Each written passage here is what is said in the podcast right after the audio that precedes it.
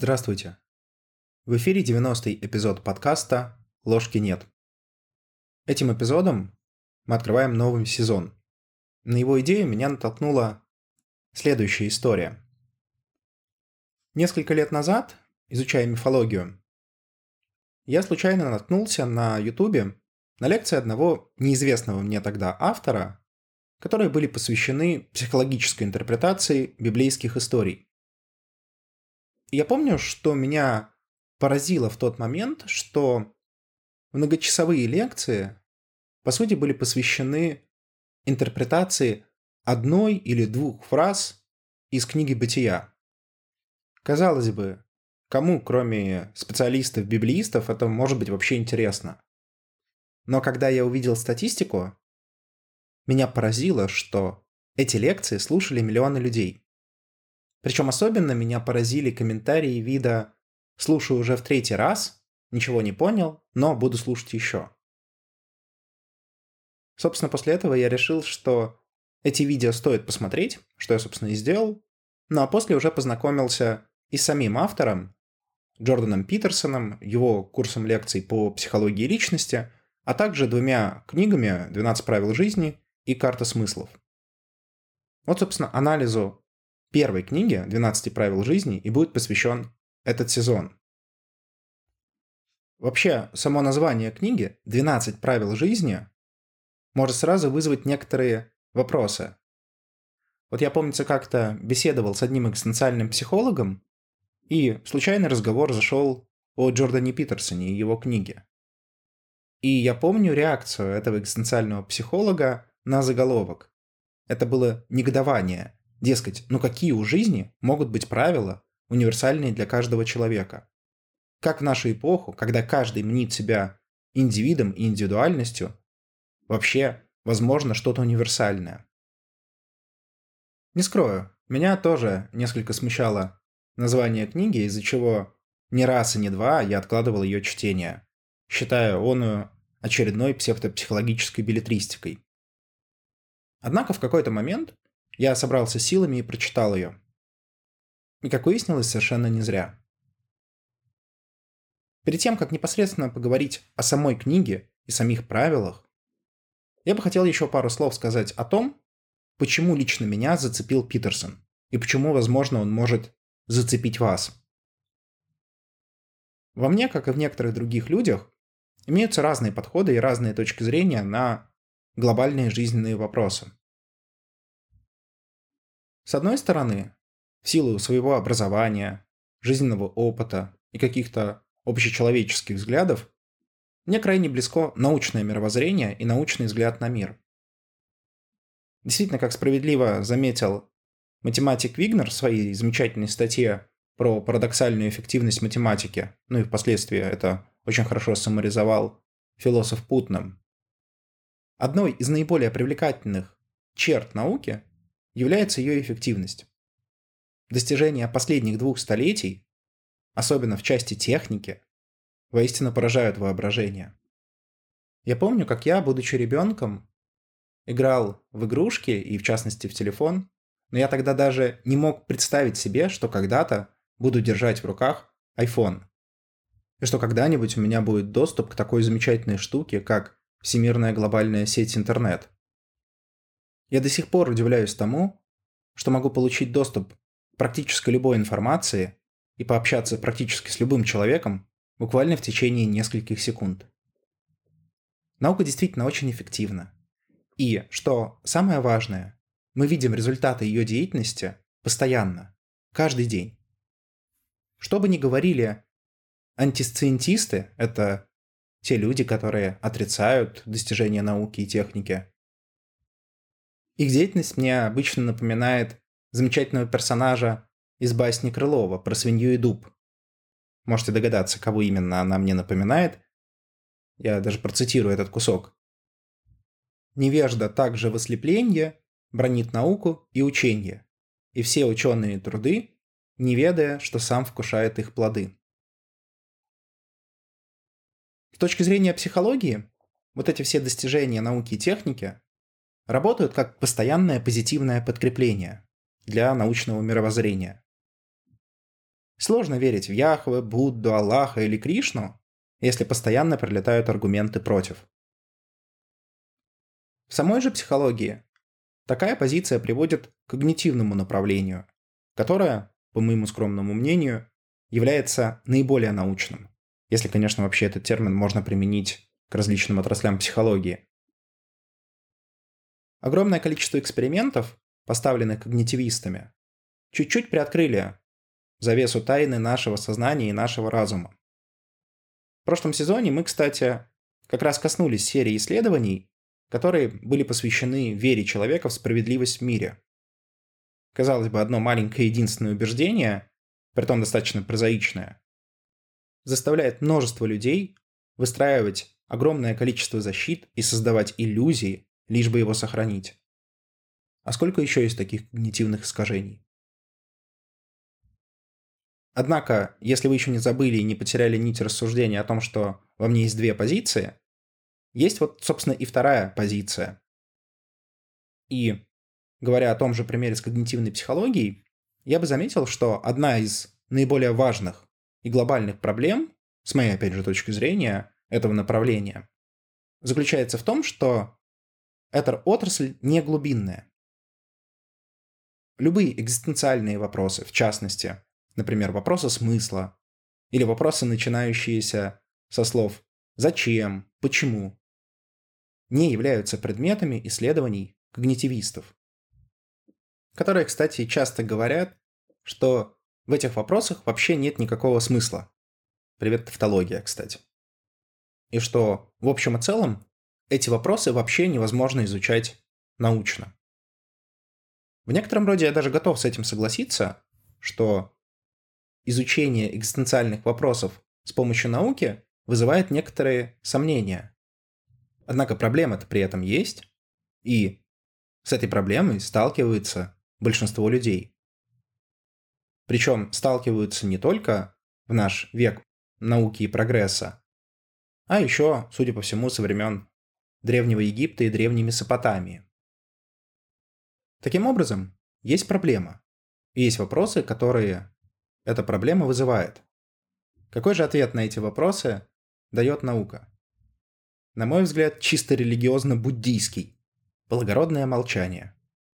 Ну или не очень благородное и не очень молчание, но я опущу, пожалуй, истории, связанные не самыми лучшими популяризаторами от науки, которые де-факто больше похожи на религиозных апостолов, чем на ученых. Так вот, эти вопросы существуют. И как мне кажется, каждому человеку в течение своей жизни приходится на эти вопросы давать ответы. И наука не лучший помощник для ответов на данные вопросы. К чему я так много уделяю времени, рассказывая про эти две позиции? Тому, что некоторая уникальность Питерсона для современного психологического ландшафта заключается в том, что он пытается как раз примирить вот этого бобра со слом. С одной стороны, он неоднократно заявляет, и это видно по его лекциям и по его книгам, о своей приверженности идеям Юнга и юнгианской психологии. В особенности это видно в его поисках смыслов в архетипических историях из Ветхого Завета. Это видно в метафоричности его подхода, например, в ключевых для него понятиях хаоса, порядка, уроборца и так далее его частые отсылки к мифам. Все это прямым образом указывает на юнгианский подход. С другой стороны, он крайне положительно относится и к современным достижениям науки. Это видно по ссылкам в его книгах, там много научных статей. Он часто и много уделяет внимания, например, современной теории черт в части большой пятерки.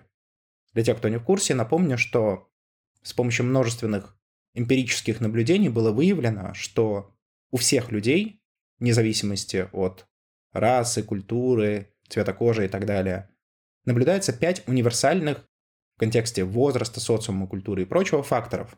Это экстраверсия, открытость опыту, добросовестность, нейротизм, то есть способность совладать с э, негативными явлениями, и доброжелательность.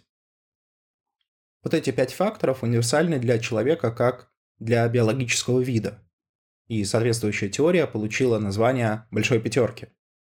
Так вот, Питерсон очень часто ссылается на эту теорию и какие-то результаты, полученные в рамках научных исследований. Вот это совмещение аналитической психологии, с одной стороны, и достижений современной академической психологии, с другой стороны, я считаю крайне продуктивным, крайне полезным и, к сожалению, к моему сожалению, редким в современном дискурсе, когда люди часто занимают одностороннюю позицию, либо ту, либо эту. И в некоторых задачах, в узком спектре задач, односторонняя позиция работает достаточно неплохо. Но, к сожалению, в очень небольшом. И подобное совмещение ценно не только для академической психологии, которая расширяет свой дискурс, в том числе и на экзистенциальные вопросы, но и для юнгианской психологии, которая, как мне кажется, несколько обособилась ото всех и живет в собственном виртуальном мире. Я видел всего лишь несколько базовых эмпирических исследований по аналитической психологии, однако их очевидно недостаточно для того, чтобы сделать какие-то разумные, убедительные выводы прагматичном дискурсе, который мы имеем сегодня. В общем, на мой взгляд, Джордан Питерсон заслуживает того, чтобы пообсуждать его работы.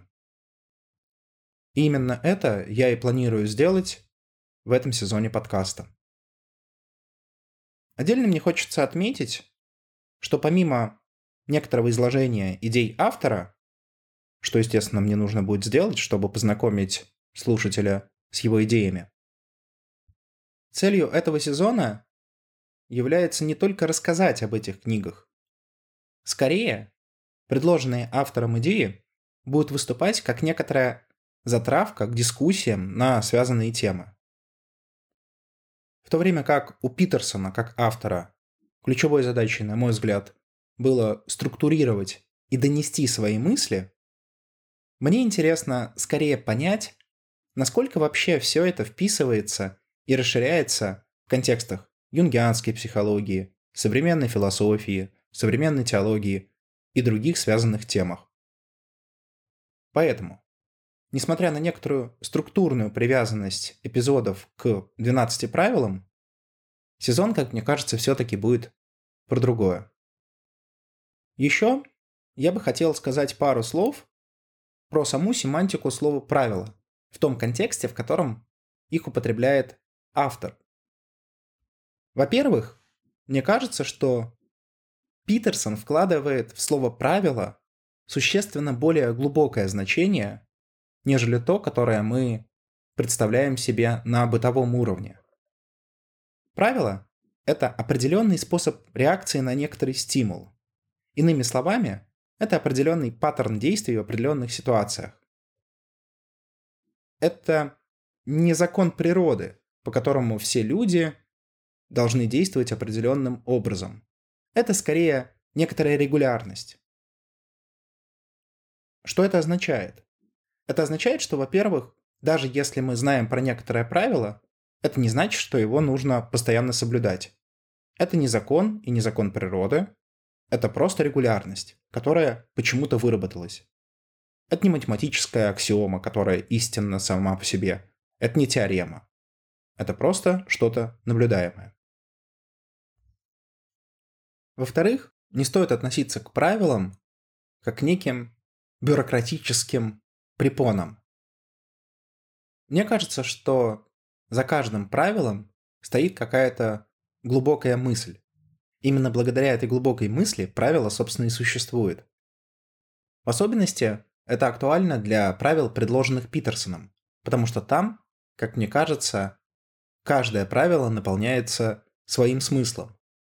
И когда мы осознаем этот смысл, мы можем, во-первых, выбирать, когда это правило соблюдать, а когда соблюдение этого правила не обязательно, а во-вторых, соблюдая это правило, мы наполняем свои действия не просто каким-то механическим повторением, дескать, вот есть правила, а правила существуют для того, чтобы их соблюдать.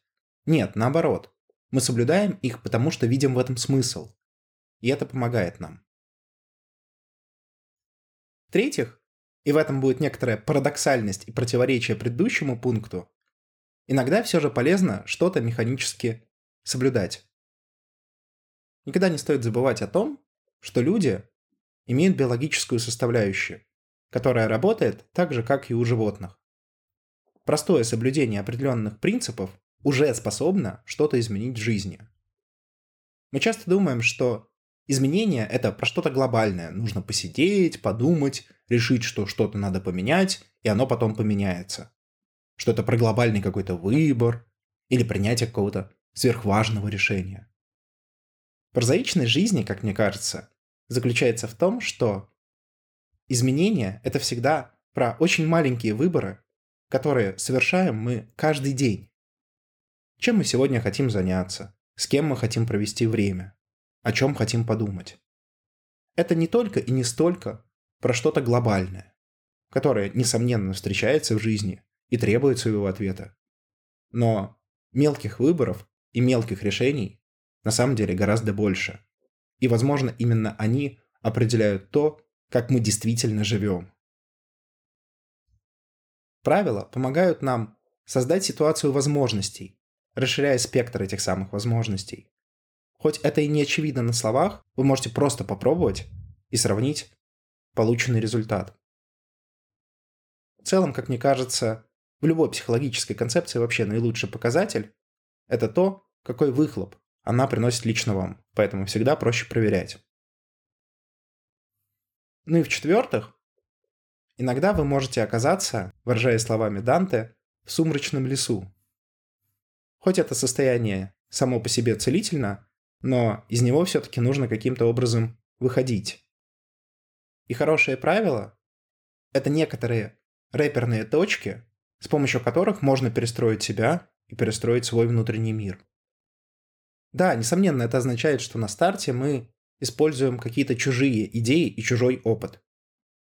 Однако, ведь дети так и растут. Они интроицируют поведение, действия и желания своих родителей, потом других представителей социума, а потом уже начинают двигаться самостоятельно. С правилами также. Прежде чем создать свой собственный свод правил, нужно научиться соблюдать какие-то общечеловеческие, общекультурные правила. И в этом смысле их соблюдение полезно даже, казалось бы, в очень странной ситуации, ситуации экзистенциального выбора, когда кажется, что никаких правил и никаких точек опоры нет. Вот, собственно, некоторые общечеловеческие универсалии и могут выступить такими рэперными точками. Здесь вы можете не согласиться и спросить, а почему нельзя все время придумывать свои правила? Ведь свои всегда будут лучше, чем чужие. Свои всегда будут подстроены под текущую жизненную ситуацию и под уникальность каждого человека. Ну вот могу привести крайне простой и бытовой пример. Вот смотрите, когда, допустим, начинающий специалист приходит в какой-то сложившийся проект. Часто этот человек имеет кучу идей, кучу предложений, как можно сделать все лучше и правильнее. Справедливости ради, некоторые из этих идей действительно разумны. Некоторые, конечно, не особо. Однако у начинающего специалиста нет ни полноценного понимания того, чем он занимается, ни жизненного опыта, ни понимания того, почему что-то в том проекте, в который он пришел, устроено так, а не иначе. Да, можно исходить из предположения, что все вокруг идиоты, а он весь один такой в белом, но чаще верно обратное. Если что-то делается не идеально, на это есть своя причина. И менять можно только тогда, когда ты понимаешь, что это за причина. В общем, создавать свои правила – это хорошо, но для этого сначала нужно очень хорошо понять чужие. Что, собственно, мы и будем делать в рамках этого сезона на примере 12 правил жизни Джордана Питерсона. С вами был подкаст «Ложки нет», до новых встреч!